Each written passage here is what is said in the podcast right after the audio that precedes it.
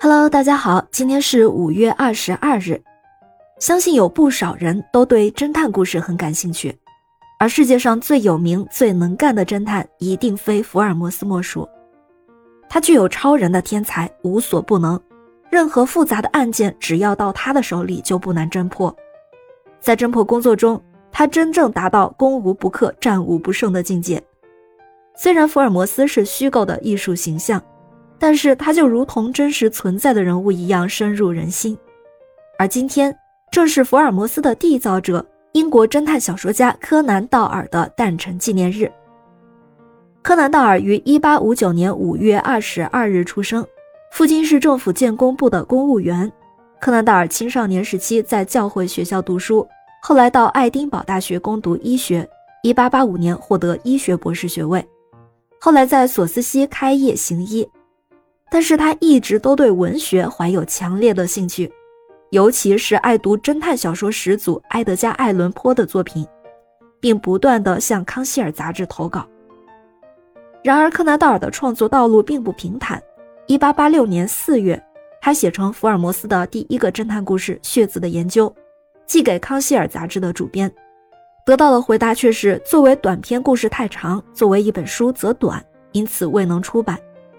接着，他又寄给弗雷德里克·胡恩和阿罗·史密斯，连看都没有看就退了回来。后来，他寄给沃德洛克出版公司，回答说：“故事不能马上出版，如果愿意把稿子留给我们，我们将选入1887年比顿圣诞年刊。”就这样，这部作品总算在1887年出版了。血字的研究发表之后，当中的福尔摩斯立即就引起了人们的兴趣。不得不说，《利平科特》杂志的编辑独具慧眼。当年得到这篇小说之后，杂志编辑就约柯南道尔继续写一篇关于福尔摩斯的侦探故事。于是，《四千名》在一八九零年问世，获得了巨大的成功。第二年，柯南道尔决定弃医从文，专门从事写作。从一八九一年七月开始，《波西米亚丑闻》等十二个福尔摩斯侦探故事陆续在《海滨》杂志上发表。于一八九二年汇编成了《冒险史》发表。一八九二年底，以银色马开始的十二个福尔摩斯侦探故事都陆续发表了。到一八九四年，这十二个故事汇编成了回忆录出版。这个时候，柯南道尔想停止写这一类的故事了，于是他让福尔摩斯坠入了激流，淹死了。谁知道广大读者读到福尔摩斯之死都难以接受，